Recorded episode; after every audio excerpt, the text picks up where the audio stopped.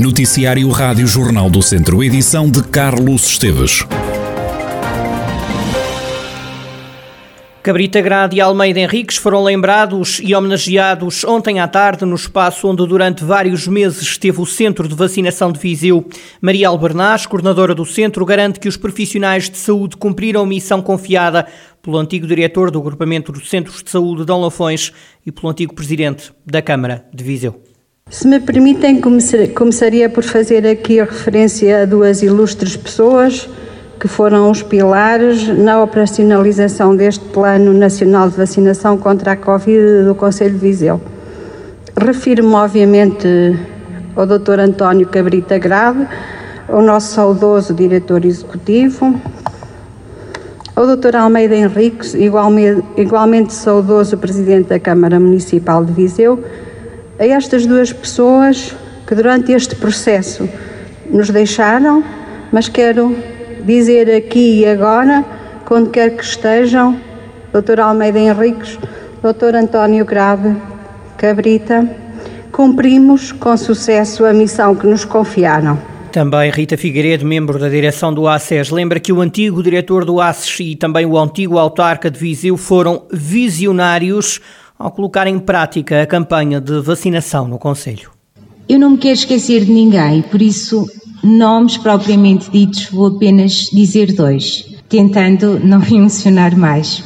E o seu papel neste, neste processo foi absolutamente indiscutível. Quem percebeu o modo como se empenharam e quem esteve com essas pessoas enquanto este centro de vacinação de Viseu foi construído, percebeu que o empenho era de 100%, mais de 100%. E refiro-me em concreto ao grado como ele insistia uh, em que o tratássemos, um, e ao Dr. Almeida Henriques, que teve, um, que tiveram, na verdade, eu creio que uma, uma visão porque numa fase muito inicial em que nós nem sabíamos como é que iríamos dar esta resposta, eles conseguiram colocar em prática esta campanha massiva de vacinação que nós conseguimos, conseguimos levar a, a bom porto. Também Fernando Ruas, presidente da Câmara de Viseu, se associou às homenagens a Cabrita Grade e a Almeida Henriques. O autarca de Viseu diz que nunca pensou que o multiusos fosse servir para ajudar numa missão tão importante. Eu gostaria de me associar às homenagens que foram aqui prestadas, prestadas justamente, e, e também dizer-vos com, eh, com clareza que quando decidimos construir este, este pavilhão e designá-lo por multiusos, eh, nunca pensámos que um dos usos podia ser este. Sinceramente, achámos sempre que podia ter eh, várias atividades, daí essa designação, mas nunca pensámos que ele teria um equipamento para dar resposta eh, à pandemia que nos assolou. Mas ela também veio demonstrar algo que nós já sabíamos e nós temos muitíssimas razões para saber que a comunidade viziense eh, é uma, uma, uma comunidade espetacular. Mas não tínhamos testado este segmento que se calhar melhor define a qualidade humana, que é este segmento da solidariedade. Numa cerimónia que serviu para evocar todo o esforço e empenho dos profissionais de saúde e o trabalho dos voluntários, Isabel Martins, da Liga dos Amigos do Hospital de Viseu, lembra que só por causa da solidariedade dos voluntários é que foi possível ter o centro a funcionar durante mais de 40 mil horas. Nós somos solidários e vemos o que está a acontecer nesta onda que está agora a acontecer na Europa e temos este grande coração em que somos solidários. E muitos voluntários puramente altruístas deixaram de estar a trabalhar porque não podiam, não é? Na, naquele período, muita gente veio bater à porta e nos veio ajudar. Só assim foi possível fazermos eh, mais de 40 mil horas de voluntariado. Portanto, dito as coisas desta forma, para termos a noção, for trabalho foi dado à comunidade. Se lhe quiséssemos colocar um valor económico, bastava só 5 euros a hora, estamos a falar por um valor que ultrapassa os 200 mil euros. Profissionais de saúde, médicos, enfermeiros, auxiliares, voluntários, autarcas, responsáveis pela saúde, todos juntos, na homenagem a todos os que, a pensar e a executar, levaram a cabo a operação de vacinação contra a Covid-19 no centro, neste caso, de vacinação de Viseu e no Conselho Viziense. Os bombeiros continuam à espera de que o governo arranje soluções para apoiar as corporações devido ao constante aumento do preço dos combustíveis. O Ministério da Administração Interna já fez saber que vai transferir 1.500 euros para cada entidade detentora de corpo de bombeiros, mas as corporações entendem que esta não é a solução para o problema, até porque este valor diz respeito aos serviços feitos entre maio do ano passado e fevereiro deste ano. Guilherme Almeida, que é presidente da Federação de Bombeiros do Distrito de Viseu, espera que a reunião desta semana com o Ministério Ministério da Saúde traga soluções. Caso contrário, diz o também comandante da Corporação de Nelas, vai ser preciso repensar a atividade. Estamos expectantes com a situação agora com a reunião dia 18 com o Ministério da Saúde, daquilo que é o preço por quilómetro que está definido em portaria desde 2012, está completamente desfasado da realidade. E esperemos que por aí se consiga resolver, uh, pelo menos uh, reduzir este impacto. se assim não for, obviamente é aquilo que já referimos.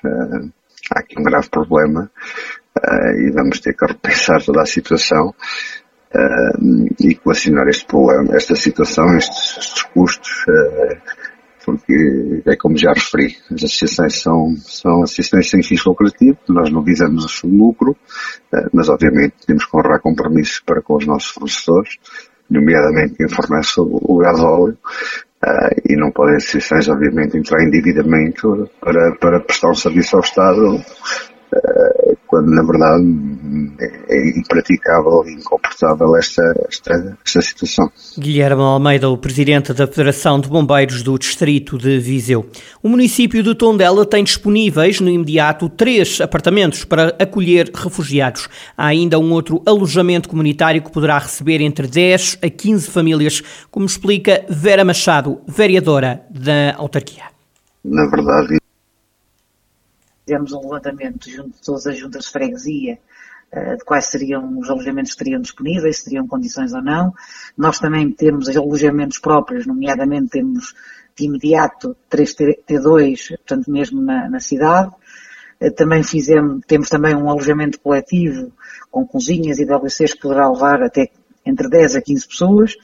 E temos vários pontos sinalizados no Conselho. E, entretanto, estamos também a disputar um conjunto de contactos junto das empresas e junto também das escolas e também do Serviço de Saúde, porque quem virá necessitará de apoio também nessas áreas. Eh, dar nota também ainda que já provocámos uma reunião com o IFP eh, para perceber, do ponto de vista de complementaridade de esforço para receber estas pessoas, eh, o que é que o IFP está a desenvolver. Eles também já nos colocaram a par sobre as medidas que há de apoio à contratação para quem seja refugiado, bem como também tenho conhecimento que naquela plataforma de oferta de emprego já haverá várias ofertas de emprego para Tondela. Mais recentemente fomos já contactados diretamente por uma família de sete pessoas eh, que tem família aqui em Tondela e, portanto, que provavelmente nos próximos dias se deslocará para cá. Vera Machado, vereadora na Câmara Municipal de Tondela, autarquia que tem disponíveis alojamentos para acolher refugiados. Nos próximos dias vai chegar uma família de ucranianos ao Conselho de Tondela. Entretanto, a região de Viseu vai manter-se com nuvens e algumas abertas, acompanhadas por aguaceiros, pelo menos até esta terça-feira, como detalha a meteorologista Madalena Rodrigues, do Instituto Português do Mar e da Atmosfera. Hoje, amanhã, vamos ter nebulosidade a alternar com boas abertas, eventualmente alguns aguaceiros, poderão ser localmente acompanhados de trovoadas, embora com baixa probabilidade no Distrito de Viseu. Hoje, ainda temperaturas da ordem dos 8 eh, a 10, 11 graus no Distrito de Viseu, serão ligeiramente mais baixas, estamos a falar das máximas, nas zonas mais altas, nas terras mais altas. Para amanhã prevê-se uma subida acentuada dos valores da temperatura máxima, também no de modo geral, nas regiões norte e centro e também em particular no distrito Viseu. Uh, vamos então ter máximas que sobem da ordem dos 8 a 12, 13 graus. Portanto, propriamente para a cidade de Viseu teremos uma máxima de 20 graus, mínimas ainda relativamente baixas da ordem dos 7 graus para a cidade de Viseu. Madalena Rodrigues, do Instituto Português do Mar e da Atmosfera, a partir de amanhã, quarta-feira, a chuva deverá desaparecer. O Viseu 2001 venceu o Torriense por 5 bolas a 3. O gol da tranquilidade dos vizienses apareceu só a 8 segundos do final.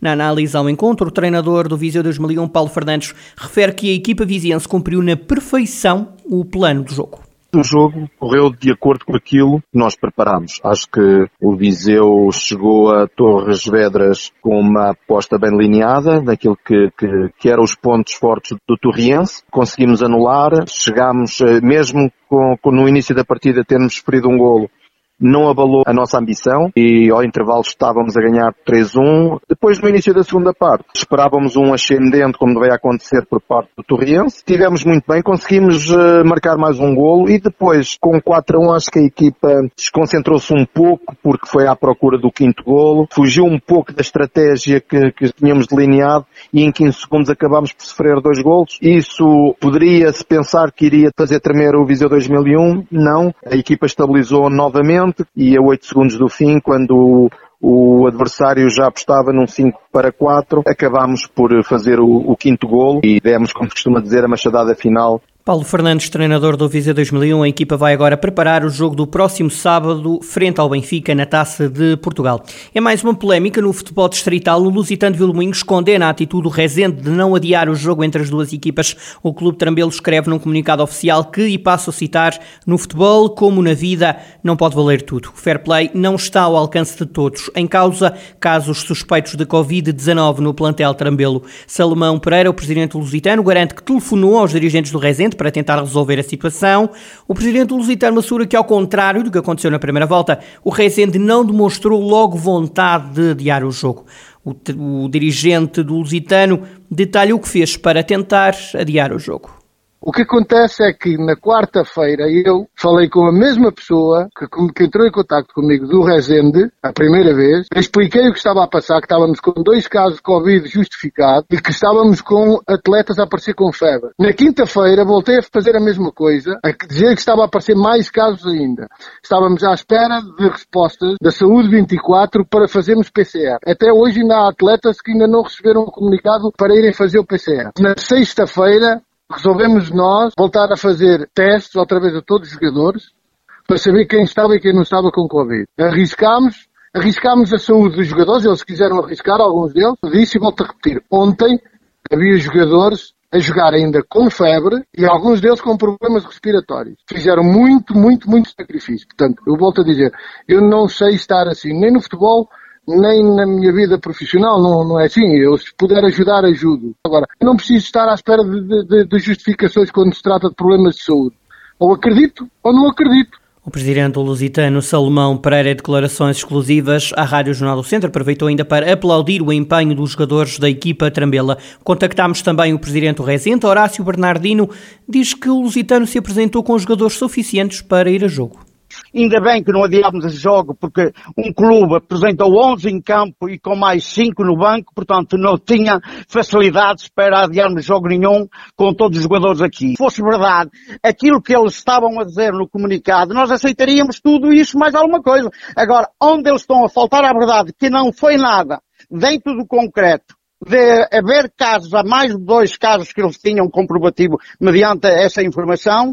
Nós estamos agora a ver, mediante os jogadores que apresentaram ontem em campo, que não era verdade aquilo que estavam a dizer e, portanto, nós da nossa parte eh, só estamos a lamentar as declarações prestadas que são falsas. Isto foi na sexta-feira que eu falei com o seu presidente ao telefone. Se eles tivessem mais de quatro casos, nós estávamos aqui prontos para adiar o jogo, mas teriam que nos informar eh, com o delegado de saúde que, quantos casos tinham. E isto, isto é normal de umas pessoas que querem eh, ser a verdade esportiva. Horácio Bernardino, presidente do Rezende, em campo deu empate. O Lusitano foi ao norte do distrito empatar a dois golos e acabaram ambos os clubes a empatar-se na luta pelo título distrital, isto porque o Mortágua ganhou e reforçou a liderança da fase de campeão da Associação de Futebol de Viseu.